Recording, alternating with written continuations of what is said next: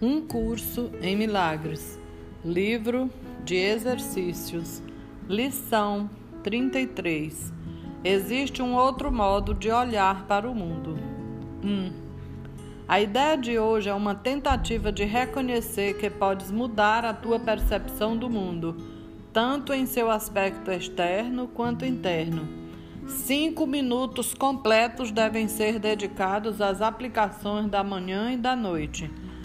Durante esses períodos de prática, a ideia deve ser repetida tantas vezes quantas achares confortável, embora seja essencial que as aplicações sejam feitas sem pressa.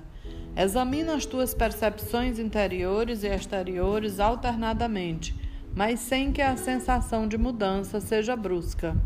2. Apenas olha casualmente o mundo que percebes como se estivesse fora de ti e em seguida fecha os olhos e examina os teus pensamentos interiores com igual casualidade. Tenta permanecer igualmente indiferente nos dois casos e manter esse desapego enquanto repetes a ideia durante o dia. 3.